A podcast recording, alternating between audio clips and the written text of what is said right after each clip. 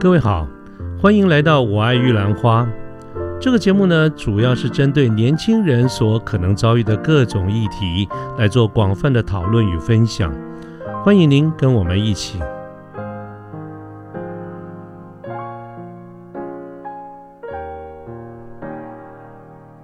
好，所以常常大家可能会听到说，哦，那个像那个什么，常听到说，哦，什么 C to C 啊，B to C 啊，B to B，哦，所谓的 C to C，尤其平台很容易很喜欢这样介绍。其实 C to C 指的就是因为几乎都是呃末端消费者，所以它就是末端消费者对末端消费者。所以像通常我们常听到的一些电商平台，大家应该也不陌生，呃，虾皮拍拍卖啦，淘宝啊，eBay 啊。好像这种就是我可能把我我自己家里的书卖给另外一个人，哦，那他也不会再拿去做转卖。但我原本一开始我也不是拿来做商业用，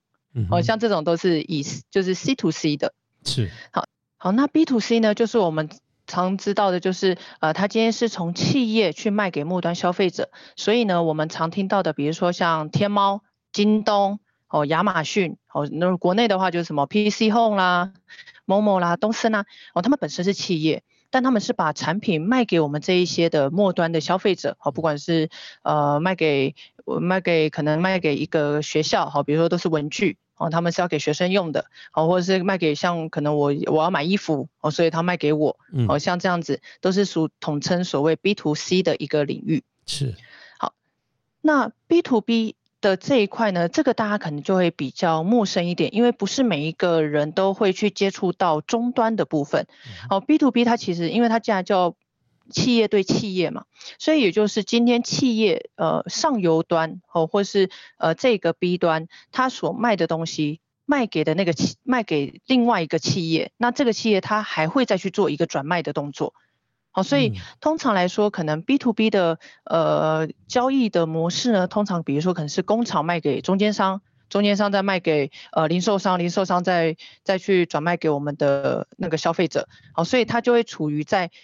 可能工厂端卖给中间商的这样的一个区段。嗯哼。好，那。B to B 的平台来说的话，大家应该也比较少会听到，除非可能在呃，可能在一些的那个呃工厂或是一些制造商哈，或者一些贸易商的的一些的那个领域的厂商们哈，或者有一些相关背景才会听到。比如说像阿里巴巴国际站，我刚刚讲的淘淘淘宝、天猫都是阿里巴巴旗下，好，但是阿里巴巴一开始他们的呃起站好 K K 给处哦，就是国际站，那他就是负责在 B to B。然后还有一种是大家可能呃我在企业里面应该也会有听过叫做环球资源和 Global Source。那另外有一个大家应该可能也不陌生，是我们国内的是台湾经贸网。对，这个有听过，对。是，然后也是我们我们贸协在做的。是。好，所以呃 B to B 这一块呢，呃其实呃当然也比较少人会听过，所以在以这个这个业界来说，呃。在整个的，我们就说这样子方面的人才也的确是比较少，因为呃这个领域呢需要了解更多，可能不是单纯我只要搞懂行销，然后会玩折扣，会玩呃活动，然后能够去促使买家愿意买就好，因为这都这个在针对到企业端的时候，你会发现会有更多层级的、更多层次的一些问题必须要去做思考的。是，好那。以我的领域啊，我我常常都说我是专注在 B 端，那我的呃应该说这个我的这个专业技能的起家就是来自于阿里巴巴哦，因为这就是我第一个碰到的那个那个跨境电商的 B 端的一个平台。你第你第一个就玩这么大？嗯，不能说第一个玩这么大，而是说这一个平台已经大到大家无法忽视。是是。对，这就像是呃，大家现在可能买家具很容易就会直接联想到 IKEA，你不会想要去呃路边的一些家具行，大概是这样的一个概念。它已经大到是你已经觉得说哦，它它是很正常的。嗯哼。哦，那那可能就算没有没有真的去用它，你也会听过它。是。好是是呃，所以就以呃我们在以 B 端来说的话，呃。我们可能很容易都会遇到像是呃品牌商啦、代理商啊，或或是一些批发商等等。好，所以像呃以我的案例啊，我之前在做那个电那个电商专员的时候，我有遇过的我遇过的客户，像什么星巴克、麦当劳，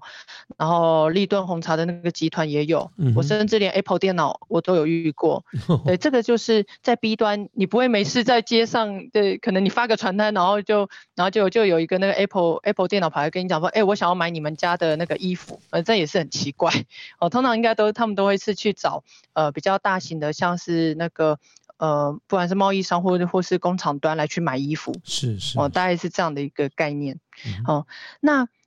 在我再去讲接下来的课题之前，我这边要先跟大家厘清一点的是，呃，很多人都觉得说平台它只是个呃，就是说很多人都会把很多的心力着重在平台这一块，但是。嗯，我个人我会去跟大家讲的是，其实这些平台都算是一种的通路，它只算是我们就以实体来讲，它就像是我的我的家乐福，然后我的爱买，就是我是透过这个通路来去销售我的产品，但它并不是呃，并不是说我们企业或不能说我们企业只能用这样的一个平台，而是要看你们这个企业当初你们的规划，你们的着重的。着重的核心在哪里？那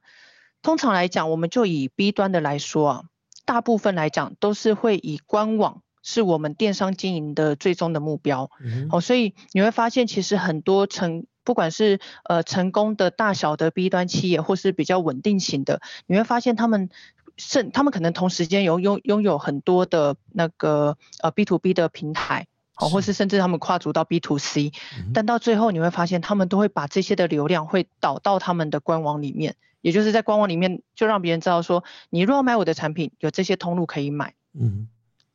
所以，他现在永贞啊，那现在接下来还有一个问题想请教的哈，就是说，我们常讲电子商务，电子商务啊，其实到底电子是指的它的这些形式嘛？商务觉得是它的呃最后的一些行为哈。这个电子商务到底是是哪一个比较重要，或者它中间有没有先后的关系啊？这一点啊，可不可以也请永贞跟我们来厘清一下？我觉得很多人也都会有一些。呃，不一样的看法哈，我也不敢讲说误解了，但是我觉得大家的说法似乎都不太一样，莫衷一是。那永贞对这件事情是怎么看的？OK，嗯，以我的角度来说的话，基本上来说，电人家常听到在讲电子商务，电子商务是先有电子才有商务，还是先有商务才有电子？呃，基本上来说，大家去想一件事情，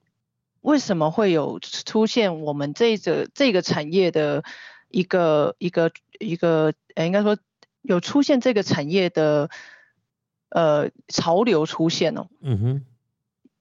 也就是因为大家都希望能够赚钱嘛。对对，这是同意。电子商务这件事是，呃，电子商务这件事情很好玩的是，你会发现，呃，电商其实美国他们在很早就跑，但是真正。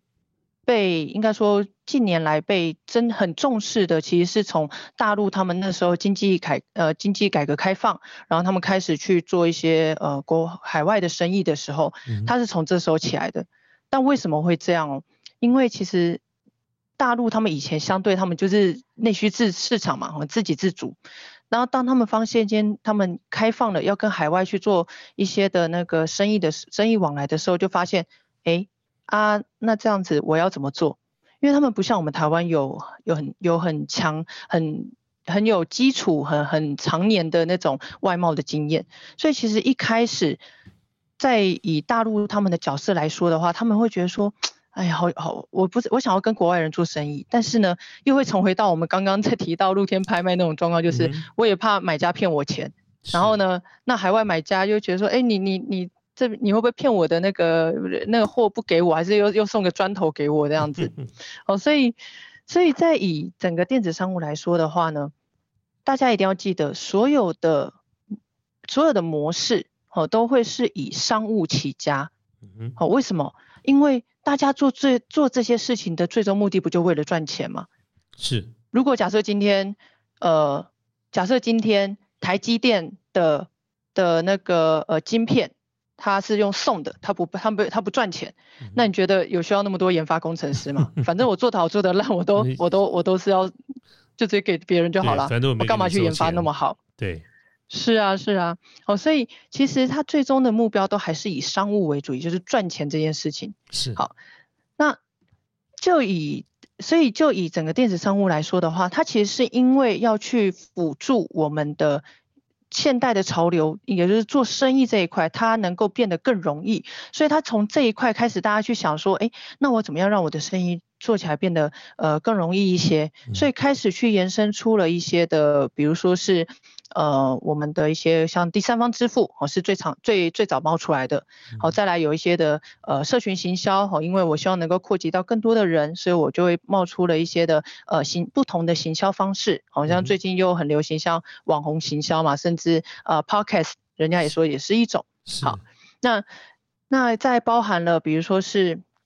呃，比如说我在去做一些的那个业务开拜访业务开发，哦，尤其像这一次的疫情那么严重，你叫买家跑到你的工厂来，好帮来看来看你的工厂，买家吓都吓死了，怎么敢过来？对，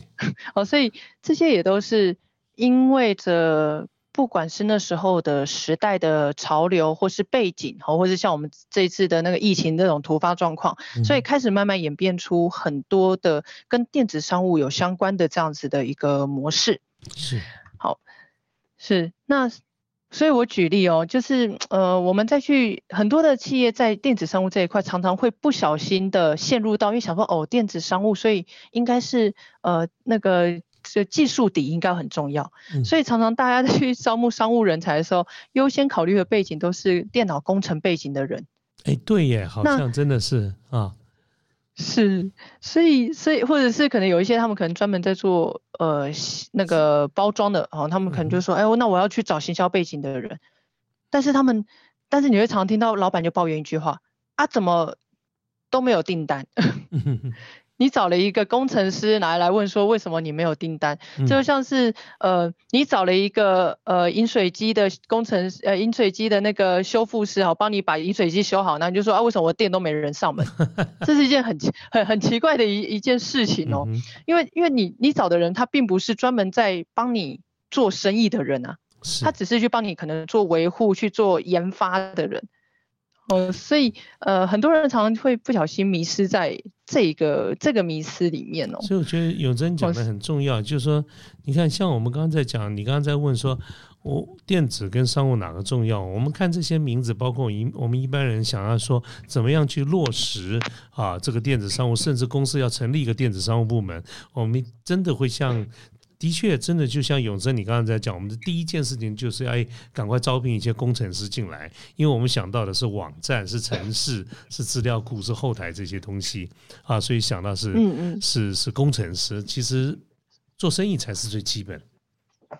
好，是啊，所以我常常辅导企业很多哦，我遇到那个工程师。尤其工程背景的就会跑来问我说：“老师，那个平台数据怎么样？怎么样？现在的那个搜寻的规则是什么？”然后呢，但是他的，但是同时间又跟我抱怨说：“我的老板都跟我讲说没有订单，老师到底是哪边的问题？” 我都不好意思跟他讲说，问题在于你都不去做业务行为啊，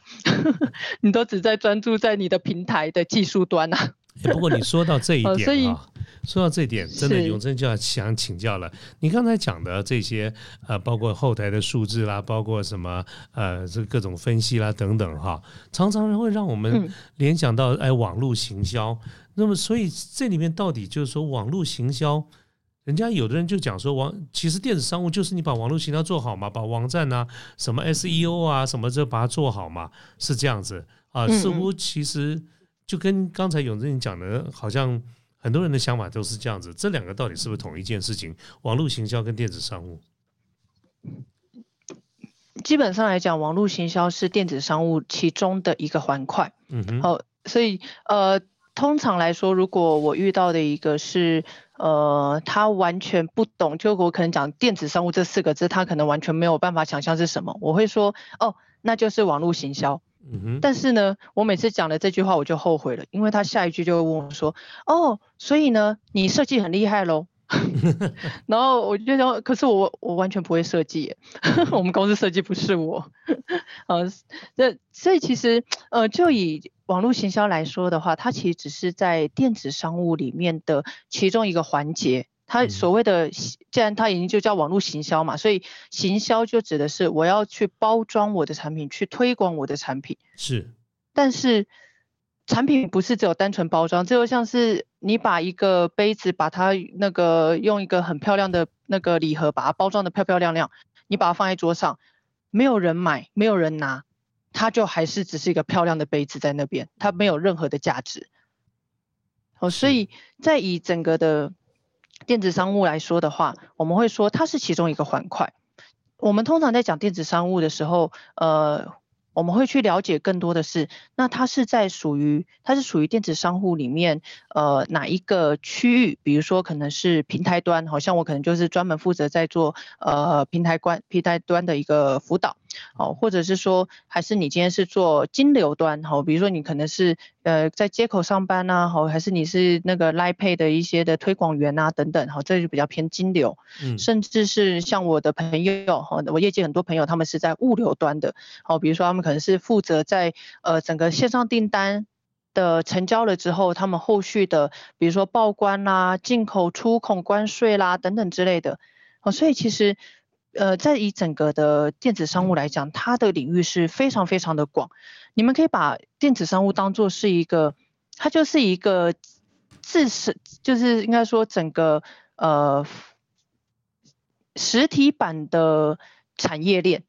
啊，也就是今天如果我们平常在去做生意，我可能需要去做批发，我可能需要去做送货，我要去呃打广告等等。哦，然后我我需要去银行付钱，其实大概就这样的概念啊，只是全部变成云端化。所以我可不可以说，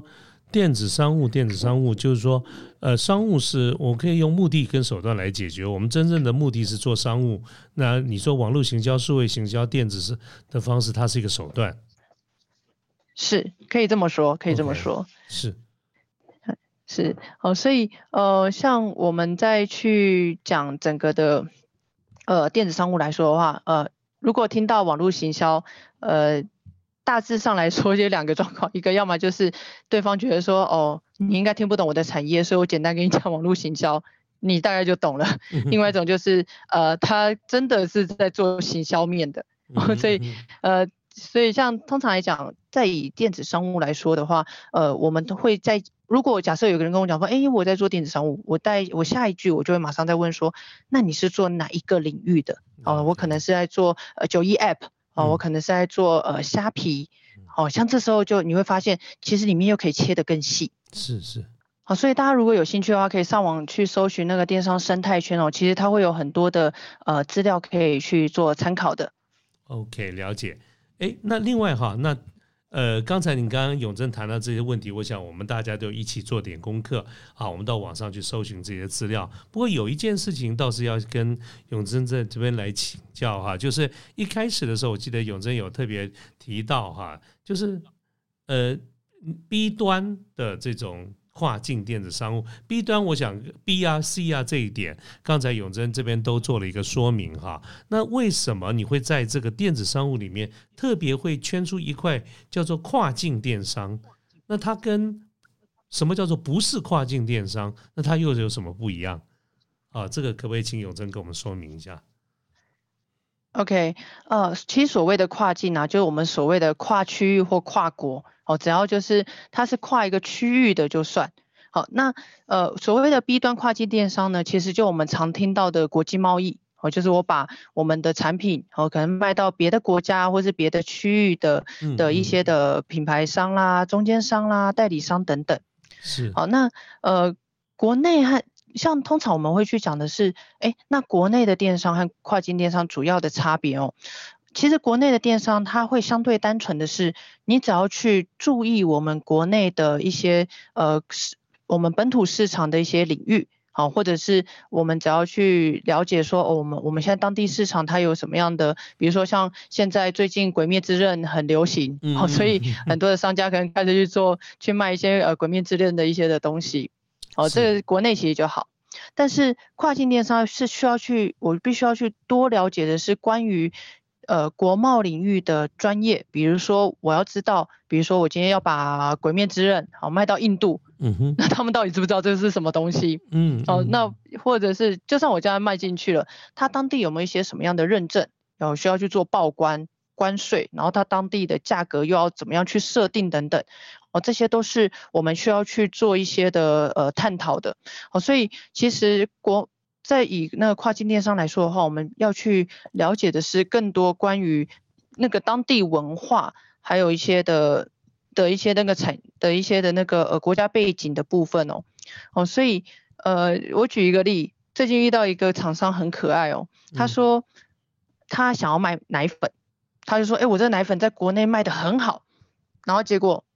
他说他想要卖到国外去，那卖到国外去的时候，哎，的确有人跟他下单了哦，他上了平台啊，的确有人来跟他下单，结果呢，他发现卖不出去，为什么？因为他要卖到美国，美国需要有一个 FDA 的一个进口的认证，但他是没有的。所以变得说，买家下了单，他货却出不去，因为他的东西根本就送不进去美国。换句话说，有时按照你刚刚举的这个例子，不单只说你跨了一个一个距离，它其实因为搞不好不同的国家，它包括它的法规、政令啊、关税等等，它根本其实就是一个国际贸易该注意的事项了吧？是是没错，所以我们常会说，呃，跨境电商的的原理就是国际贸易了。它只是把它搬到线上而已。难怪你刚才会特别提到，就是说，为什么如果我们一开始啊发展任何一个公司发展电子商务这件事情，如果都是完全公司的人才都集中在工程师或者写程式的话，那大概真的会做起来非常辛苦。因为这些你刚才所谈到这些，根本就是做前端在做生意、做业务拓展、做国际贸易的人才会去涉猎的问题嘛。是是没错，所以呃，对，所以所以为什么刚刚在讲的时候，为什么说呃，如果假设着重在呃工程，不是说工程背景不好，而是当今天你要要去了解的是，今天我们公司在用跨境电商，你们主要的目的是什么？如果主要是要赚钱，好，尤其又要做跨境的话，那其实你要的人才可能他是必须要了解国际贸易的，因为技术可以学。但是国贸这件事情，呃，不是说摸个一天两天就会懂的哦。对，所以刚才我们讲的很显然是，就是说在发展电子商务的时候有一些迷思啊。那是永贞过去的经验里面，你在你辅导客户的这么多的经验里面，除了我们刚才讲的这些迷思之外，还有没有哪一些迷思可以给我们多举举例子的？OK，呃，我这边大概准备了几个例子哦，可以跟大家分享一下。我不知道。大家听了会不会有感，还是觉得我们最喜我们最喜欢听故事，我们最喜欢听故事。OK，来，我们来，我们来先来讲一个第一点哦，这个是我们刚刚一开头就讲过了，产品上架了就要有人买。哦，这个这其实刚刚有举过例子说，哎，我那你把产品放到架子上，然后就会有人进你的店吗？哦，应该不太可能嘛，哦，哦，所以这是常常常常第一个是大家会常常呃会有的一个迷失，那再来。同样的概念的是，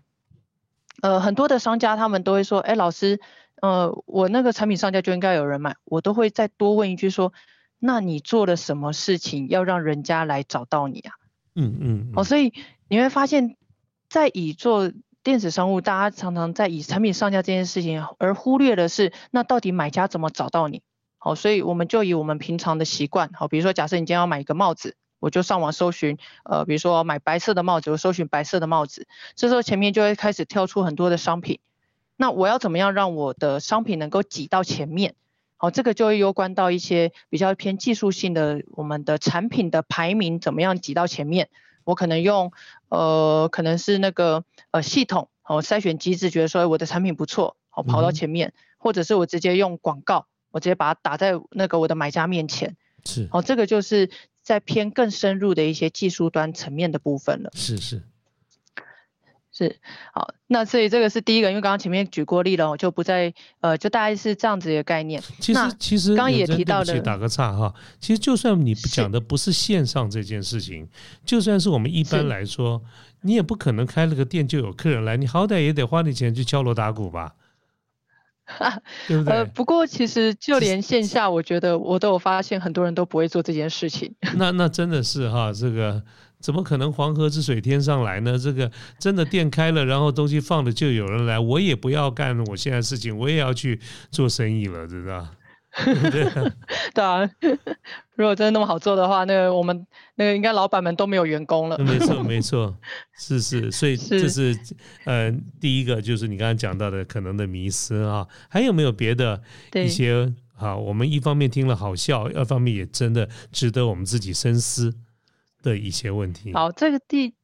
这个第二个哦，就也很有趣哦。有些商家可能他们觉得说，哦哦，我有我我知道产品上架不够，我要投广告。好，他们开始去延伸了。那我广告投了就应该要有人来买，或者是我广告投了就应该会有订单。嗯，好，很容很容易大家就会觉得说，哎，我说广告投就有效益。呃，根据我的观点哦，广告它当然会影响到我们的可能被买家看到的机会，或者是我的客户数、订单数。是，但它其实也只占了一半的原因。哦，怎么说？嗯哼，我我举例，如果今天我想要。呃，我想要去推一个呃模特儿，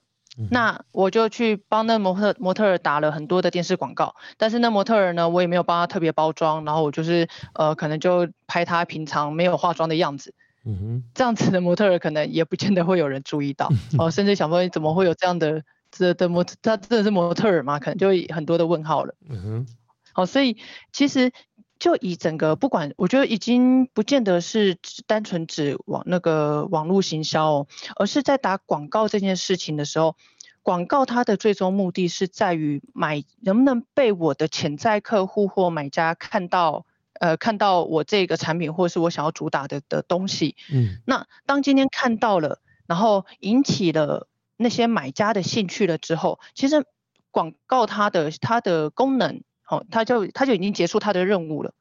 因为假设今天你的产品包装的不够好，或者是你的产品的优点哦，可能不够吸引买家，那这时候，当就算你把广告你花了一一大把的钱，然后把这个产品推到郭台铭前面，郭台铭可能也不见得会买单，因为他不觉得吸引他。好，所以就以整个的呃行销概念来说的话。行销这件事情是要去让买家能够能够呃要能够被买家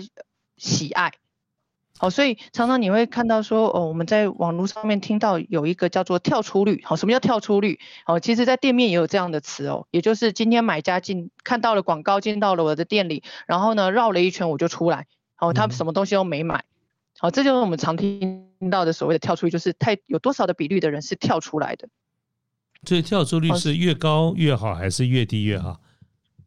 当然是越低越好。哦，就是跳出跳出去，就是我不买了，我不看了，我要走了，是这个意思。对，对对对，没错。所以跳出率越高，表示的是你这个商店，你这个商品是越没有人喜欢的。那其实这时候我们就会说，你你广告打得好啊，但问题是人家就是不买啊。所以其实问题是出在你的产品或包装，而不是你的广告下的对不对啊？所以你看万事哈，还是产品力。还是最最基本的。如果产品本身不好，我觉得其他也是花拳绣腿啊，啊，是也没有用的。是是没错，哦，所以我们会说，呃，广告下的好算是成功了一半。但是呢，如果假设你今天的呃广告下的下的好，但是你的比如说可能你的呃，比如说你的这支笔好了，人家人家的笔可能就卖呃十块钱，然后你卖了五十块，但是你这五十块你的笔的功能跟其他人又都差不多，那这时候买家也不愿意买单啊。是，你要去把你的笔的笔的好处要包装出来，比如说我这个笔啊，可能是用那个施华洛世奇的水晶，然后去做包装的，啊，或者是我这个是呃什么王建民在用的笔。然后呢，我的那个那个那个写，人家可以写一百张纸，我写一千张纸，嗯哼，好像这一种，他就会比较能够去促成的是买家就哦，原来你东西贵是有贵的道理，因为你有这一些的价值，哦，所以这时候就不会去不会着重在价格，而是着重在价值了，是，哦，所以广广告的部分呢，把人吸引进来，这是广告的任务，那至于。能不能买单这件事情，就要看，呃，如果就以平台端来说的话，就要看这个产品包装的好不好。那如果我们就以，呃，如果是有人有那个买家来询问的话，就是你这个业务他能不能介绍的好，就是把你的产品能够成功的推销，让你的买家愿意买单。是是，这个就是跟产品力有关嘛，哈。因为录制时间的关系呢，我们节目是分段的播出的，所以欢迎各位继续收听我们后面的各期节目。